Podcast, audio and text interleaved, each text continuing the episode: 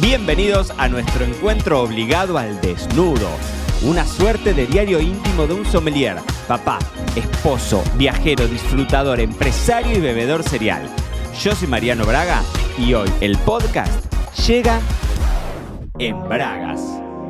Muy bienvenidos a todos los bebedores cereales del otro lado, un nuevo episodio de Me lo dijo Braga, el podcast en Bragas. Espero que estén todos maravillosamente bien del otro lado, viernes 25 de agosto de 2023, hace calorcito, por lo menos aquí estamos, eh, estamos, en, estamos en un buen momento. Espero que anden todos muy bien también del otro lado. Hoy vamos a tener un episodio, espero que me, que me acomodo la, la silla. Hoy vamos a tener un episodio eh, que puede ser medio aburrido. Yo sé que puede ser medio aburrido. Volvemos a hablar un poco de algunos de los temas que habíamos estado hablando em, hace, creo que fue el episodio anterior o el otro episodio hace poquitito, que, les contaba un poco de la formación y demás. Y resulta que esta semana me pasó algo. Feli está acá con nosotros, ¿no? Porque estamos de vacaciones. Eh, Feli estaba en colonia de verano, o sea, Matu durante julio quedó en colonia de verano, ahora en agosto vieron que Matu es una papa caliente, no nos los agarra todo el mundo. Matu es el más grande mío que yo siempre te cuento que tiene su parálisis cerebral, sordoceguera y demás, entonces es una papa caliente, no nos los agarra todo el mundo. Eh, así que en julio encontramos un campamento de verano que es espectacular, que, tienen chicos también así con, con algún tipo de discapacidad y demás, pero agosto queda Matu el mes entero con nosotros y Feli estaba en un en un en un en uno de estos de estas colonias, bueno, nada, no, son esas cosas que a nosotros no nos terminaba de convencer el lugar y qué sé yo qué, y eso que nosotros somos bastante simples, sinceramente. Pero bueno, nada, en definitiva, Felipe está ahora acá con nosotros, Lola está en su guardería, entonces estamos toda la mañana con Felipe intentando laburar en el medio de Felipe con nosotros encima, hablándonos, pidiendo obviamente atención y toda la historia. Un rato le jugás, un rato le pintás, pero ya llega un momento en donde, bueno. Entonces en un momento lo siento conmigo. Se fue Flora, había ido al, gimnasio, me había quedado yo con Mato y con, y con Feli y me había, me había, se había sentado acá conmigo, ¿no? Y entonces le hago, esto ustedes van a decir, este pibe está re loco. Bueno, ya lo sé. Eh, le hago anclajes a Felipe. Yo en, hay un curso que tenemos en, la academia que se llama MPS, que es un seminario de marca personal, y hablo un montón de los anclajes, porque a mí me encanta. Nunca lo hablamos en estos viernes en Braga. Pero, por ejemplo, yo cuando me siento a trabajar, me tengo que poner el mate. Es algo que para mí es fundamental. Y otro anclaje que tengo es los auriculares no, no puedo con auriculares Bluetooth, tienen que ser los viejos, esos que se conectan, y me pongo los auriculares, aunque no escuche nada, me pongo los auriculares. Y cuando yo me pongo los auriculares, siento que estoy metido en mi trabajo. Puede ser que el otro me vea de afuera y diga, bueno, no lo molestamos porque por ahí está escuchando algo. Acá en la familia, ¿no? Yo laburo en mi casa la mayor parte del tiempo. Eh, o a mí me sirve, es como mi anclaje. Yo sé que me siento en ese lugar, me preparo el mate, me pongo los auriculares, solamente los casquitos en, las orejas y ya para mí es un anclaje. Entonces a Feli le hago lo mismo en el anclaje, que era cuando yo era chiquito, que me preparaba el terma pomelo con un poco de soda. Ustedes van a decir, ¿qué es el termapomelo? Si no son argentinos, no saben. Es como si fuese una bebida, como si fuese un amargo, pero bueno, sin alcohol, obviamente, ¿no? Entonces Feli le gusta jugo de naranja, listo. Jugo naranja, el vasito de jugo de naranja, vení, sentate acá al lado mío, te pones el jugo de naranja y te pones a pintar, te pones a escribir, te pones a dibujar, qué sé yo. Feli tiene cinco años, pero ya sabe leer, lee bastante bien. Eh, y bueno, y escribir sí. Entonces le digo, bueno, armemos el listado de, de, cosas del supermercado. Bueno, se sienta al lado mío y lo arma y demás. Y entonces me mira a mí y me dice, ¿y vos qué estás haciendo, papá? Le digo, no, estoy mirando, estaba, estaba justo haciendo una, capacitación. Y entonces me dice, ah, estás estudiando. Y yo dije, puta, claro, sí, estoy estudiando. Hace años, de hecho, le digo, Feli, hace años que papá no le dedicaba tantas horas a aprender, a estudiar. Y entonces me puse a reflexionar sobre eso y sobre eso es de lo que te quiero hablar. Porque te dije a aprender, a estudiar, y quiero que en el episodio en Bragas de hoy hablemos de la diferencia entre una cosa y la otra. Porque para mí son dos conceptos completamente distintos. Estudiar es una cosa, pero aprender es otra completamente distinta. Y el otro día leía, eh, no, lo estaba escuchando en un, podcast de educación y demás, y mm, el tipo lo decía en inglés, ¿no? Porque era un podcast en inglés. Y entonces decía, el aprendizaje es same condition, different behavior. Es decir, misma condición, comportamiento diferente. El aprendizaje quiere decir que ante la misma condición, vos tomás una postura distinta, vos aprendés distinto. Es decir, si tenés la intención de aprender, pero tu conducta no cambia, entonces no aprendiste nada. Repito, si tenés la intención de aprender, pero tu conducta no cambia, entonces no aprendiste nada. Y nosotros acá nos forzamos mucho en los viernes en Braga, en tratar de ser mejores personas, en nuestro trabajo, en lo que a nosotros internamente nos, hace felices, ¿no? Y entonces yo creo que el aprendizaje tiene que ver con eso, lo que hablamos una y otra vez de que no vamos a llegar nunca a ningún lado, pero que lo lindo es ese camino, y ese camino está dado por tus cambios. Yo siempre pongo este caso de que a veces lo hablamos con mi suegra y mi suegra dice, a mí cuando yo sea vieja, déjenme en un, en un, eh, en un, ¿cómo es que se llama? En un asilo de ancianos con mis amigas de toda la vida, nos sentamos y charlamos y demás. Y yo siempre le digo, Ali, yo no tengo los mismos amigos que tengo, o sea, mantengo aparte de mis amigos de la secundaria, pero definitivamente hoy mi grupo de amigos no es ese mismo grupo de amigos, no vivo en el mismo lugar, mi cabeza no es la misma.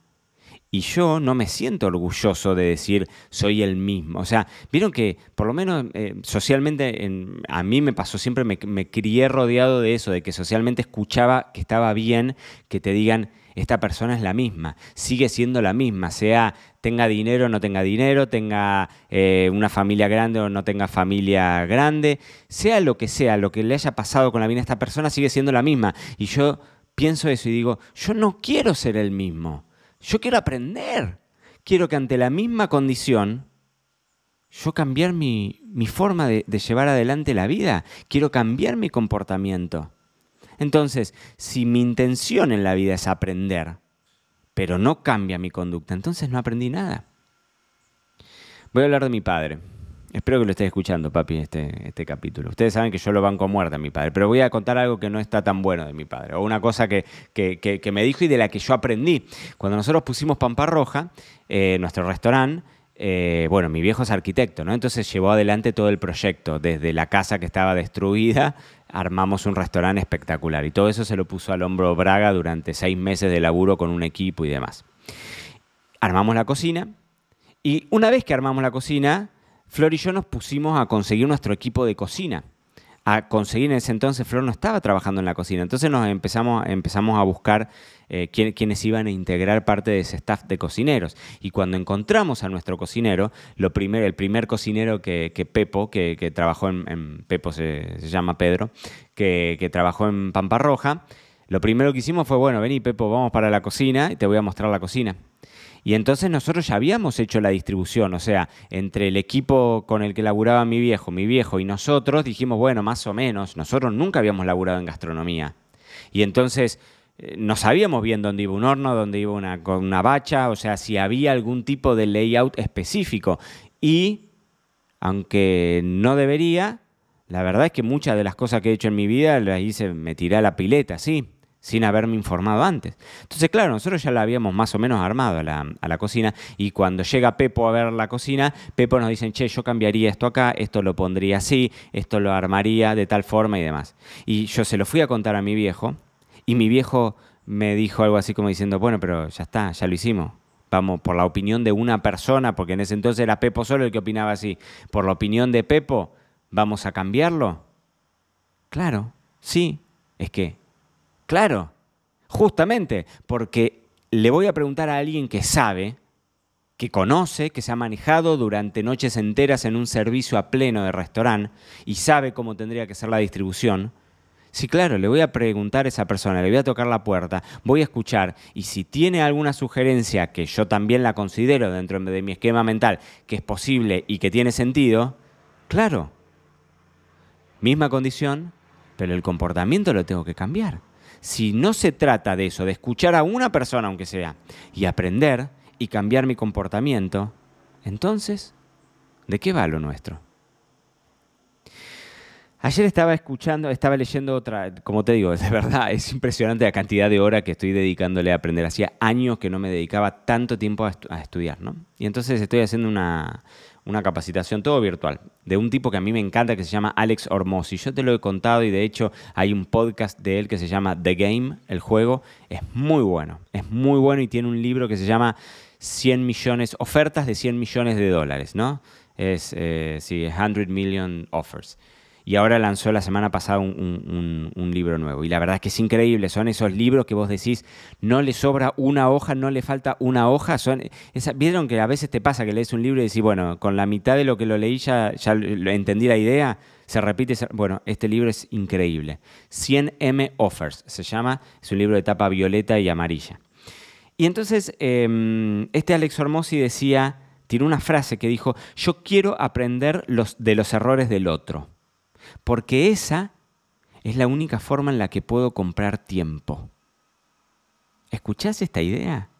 Yo quiero comprar los errores del otro, porque esa es la única forma en la que yo puedo comprar tiempo. Y lo único que vale, mis queridísimos bebedores cereales del otro lado, lo único que vale en la vida, vamos, es el tiempo que tenemos, que es finito y que nos vamos a morir en breve, en un par de años, en muchos, en pocos, no lo sabemos, pero el tipo te dice, yo quiero comprar los errores del otro, esa es la única forma en la que voy a poder comprar más tiempo, porque si yo compré los errores del otro y tengo esa ventaja de no volver a cometerlo, de no volver a tropezar con la piedra que ya alguien tropezó, entonces compro tiempo. Compro tiempo de llegar a donde yo quiero, de hacer lo que yo quiero hacer. Y la única forma, en esta hermosa vida que tenemos, de comprar, y esto te lo pongo entre comillas, la única forma de comprar tiempo es comprar el conocimiento de otros que ya pagaron con su tiempo. Porque esa gente tuvo sus errores, tuvo sus metidas de pata, tuvo sus cagadas que se han mandado, los negocios que le han funcionado mal o la vida que han llevado y que no han sido felices, lo pagaron con su tiempo. Hay un episodio en Brass que a mí me encanta, y no me voy a el número, que yo te contaba un estudio que le habían hecho a las personas que eh, se estaban en su lecho de muerte y le preguntaban, ¿de qué te arrepentís? Y toda la gente, ninguna se arrepentía de las cosas que había hecho, se arrepentían de las cosas que habían dejado de hacer, las cosas que no habían hecho. Entonces, esa gente pagó esa experiencia con su tiempo. Y pueden ser los mentores que tenés del otro lado y de los que te capacitas, como yo lo tengo a este Alex Hormozzi, que es uno de mis mentores, sin duda. Una persona de la que yo eh, aprendo un montón. Y ese aprendizaje a veces tiene que ver con esto, sentar el culo en la silla y ponerte a mirar o a, comprarme un curso a mí en la academia, que yo se lo digo a, los que hacen el curso de vinoteca, a los que hacen Instagram. Les digo, de hecho estamos en las últimas horas del lanzamiento de Instagram, comprás mi tiempo. Yo hace 15 años que estoy trabajando en Instagram. Yo sé qué es lo que no volvería a hacer. Bueno, pagámelo a mí que te lo cuento y te arraste 15 años. Porque de última, lo vas a terminar pagando. Lo pagás en dinero y lo solucionás ahora o lo pagás con tu tiempo, que es todavía peor, porque vas a mirar para atrás y vas a decir, puta, pasaron 15 años y yo te lo podría haber sabido hoy. Lo hablábamos con Marce, con mi hermano el otro día, ¿no? Y hablábamos de los viajes, de lo que nosotros, mis viejos, no, nos habían hecho vivir desde chico, ¿no? Yo desde los 8 años en adelante, casi hasta los 16, 17, ya bueno, cuando empecé a, ya en mis 18 empecé a estudiar y demás, ya se complicó un poco más que yo tuviese la disponibilidad, pero si no, nosotros con mi hermano durante muchos años viajábamos mucho. Mis viejos nos llevaron a recorrer el mundo, yo conozco una infinidad de países y eso esa inversión que mis viejos hicieron en nosotros, yo estoy seguro, y lo hablábamos con Marcelo otro día, te da una forma de pensar distinta. Te da una forma de pensar distinta. Yo me crié en Casares. Casares es un pueblo de 15.000 habitantes. Es un lugar chico. Vos no podías ver un, no sé, un, punk con la cabeza rapado y una cresta roja en Casares. No existía eso. No existía eso. No existía, no había. Imagínate que lo señalarían en ese entonces, señalarían y diría, ahí va ese loco, mirale el pelo. Y vos podés decir, ¿y esa boludez te enseña? Sí, claro, yo lo veía. Nosotros viajábamos y veíamos esas cosas. Yo por eso empecé a estudiar sommelier. Si en Argentina no había sommelier hace 15 años. ¿Quién hace 17 años? ¿Quién estudiaba sommelier? Eran tres personas y era algo que recién se iniciaba y era un, y era un nicho selecto, pero nunca ibas a ver un sommelier en un restaurante a menos que vayas a pagar una locura de, no una locura, o vayas a pagar una experiencia espectacular a nivel gastronómico, pero serían tres, cuatro restaurantes en toda Argentina que, que tenían sommelier. ¿no? Y entonces, este Hormosi decía, compra experiencias y herramientas, porque eso es algo que nadie te va a poder sacar nunca. No te lo va a poder quitar el Estado, no te lo va a poder quitar tu mujer o tu marido en un divorcio. Es tuyo, es único. Lo que vos tenés adentro de esa cabeza muere con vos, es cierto, a menos que sistematices alguna forma o se lo enseñes a tus hijos o se lo enseñes a otras personas que tengas a tu alrededor. Muere con vos. Pero si vos compras experiencias y herramientas, que eso fue lo que a mi hermano y a mí nos dieron los viajes cuando éramos chicos, experiencias y herramientas para defenderte distinto, para poder sentirte cómodo en distintos entornos, en poder sentarme a comer un Big Mac en McDonald's y disfrutarlo igual que si me siento en Hostería Francescana. Porque lo hago. Y porque a mí me parece que no todo el mundo lo entiende eso. No todo el mundo lo entiende eso. Ni para un lado ni para el otro. Hay gente que no valora una experiencia de, un, restaurante cinco estrellas. Hay mucha gente que está acostumbrada a los restaurantes de tres estrellas, o cinco estrellas, tres estrellas, y que, no valoraría nunca un, Big Mac grasoso. Qué rico, por Dios. En fin, comprar herramientas y experiencias, eso no te lo va a sacar nadie. Nadie, nadie, nadie, nadie, nadie. Y viajar es educación, ¿no? Sin duda. Entonces yo veo hoy, así como para corolario del, del, episodio, yo veo hoy a la educación, el otro día se hacía ese paralelismo, como un ladrillo en la construcción de un puente. Escúchate esto. Un ladrillo en la construcción de un puente. La educación. Cada experiencia que vos comprás, cada herramienta que vos comprás con tu tiempo o con tu dinero, ¿no? Porque yo ahora, por ejemplo, estoy haciendo un montón de capacitaciones 100% gratuitas. Nunca hubo en la historia de la humanidad tanto acceso. Te metes en YouTube, buscas tutoriales de lo que quieras y en vez de pagarme a mí el curso InstaWine, te convertís en un crack de Instagram. Solamente con contenido gratuito que tenés dando vuelta en Internet. Yo lo mastico, te sumo mi experiencia y te lo doy condensado y por eso te lo cobro 97 dólares. Pero si no, lo haces gratis. Sin duda, nunca hubo tanta posibilidad. Entonces, lo eso lo pagás con tu. Lo que no pagas con tu dinero, lo pagas con tu tiempo. No hay mucha ciencia con eso. Entonces, la educación como un ladrillo en la construcción de ese puente, ¿no? En dónde estoy yo y hasta dónde quiero llegar. Y entonces, la pregunta no tendría que ser, che, Mariano, comprar este curso o elegir a este mentor o hacer eso que vengo posponiendo, ¿va a llevarme allá? La pregunta no es si va a llevarte allá, sino la pregunta debería ser, ¿Me va a acercar un poquitito más? ¿Me va a acercar? Porque en esta vida, lo que a vos y a mí nos toca, es andarla, es estar en movimiento, es construir ese puente al que quizás nunca te va a llevar a ningún lado del otro lado. Ya lo sabemos, es como en el mundo del vino, más aprendés y más te das cuenta que no sabes nada. Pero si no disfrutaste el camino, no entendiste el resto de la vida, creo yo. No soy tampoco, no sé, tengo 37 años, creo que me falta un montón por aprender. Pero sí considero esto de que quizás nunca vamos a llegar a ningún lado, pero vamos a estar construyendo ese puente. Porque a medida que le vas metiendo ladrillitos, vos podés ir cambiando tus opiniones, a veces tejiendo sueños que sean más grandes. Teje sueños que sean más grandes. Para eso estamos en el camino. Estamos en el camino. Si nos educamos, estamos en el camino, estamos moviéndonos.